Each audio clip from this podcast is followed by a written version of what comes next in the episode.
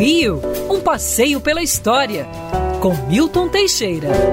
Amigo ouvinte, dia 26 de maio de 1918, os três primeiros circuitos telefônicos entre Rio de Janeiro e São Paulo foram inaugurados. Era a época presidente da República Venceslau Braz Pereira Gomes. É, o Brasil, para se comunicar com São Paulo, tinha que usar o telégrafo ou o correio.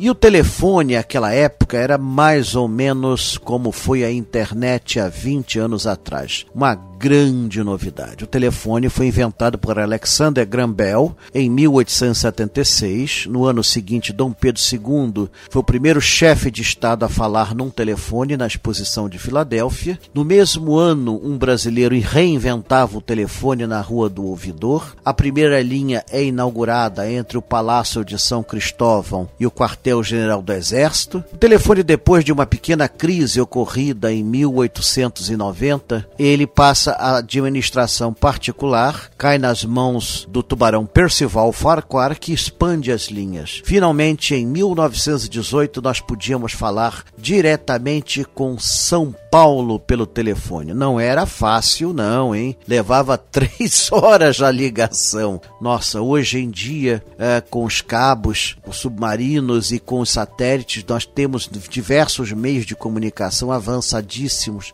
que sequer poderiam ser imaginados naquele remoto 1918, num final de guerra. E aquela época, olha, acredite se quiser, vivíamos também a pandemia da gripe espanhola, mas seja como for, já podíamos nos comunicar com a grande São Paulo, que estava se tornando a maior cidade da América Latina.